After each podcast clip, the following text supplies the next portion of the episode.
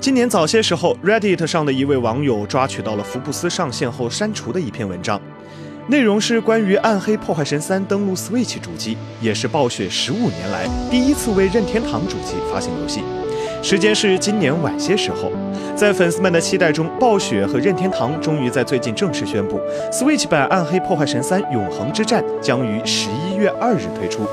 这也将是暴雪第一款登陆 Switch 平台的游戏。Switch 版包含了大量的游戏内容，包括基础游戏和《死神之镰》《死灵在世》等目前所有的更新内容。《暗黑三》在一台 Switch 上将最多支持四位玩家，你也可以通过本地或在线的方式和其他朋友联机畅玩。NS 版《暗黑破坏神》售价为五十九点九九美元。此外，据外媒 My Nintendo News 报道，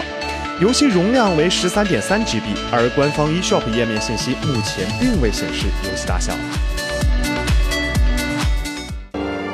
请扫描以下二维码，添加关注“游戏风云”官方公众号。更多精彩好礼及互动内容，你值得拥有。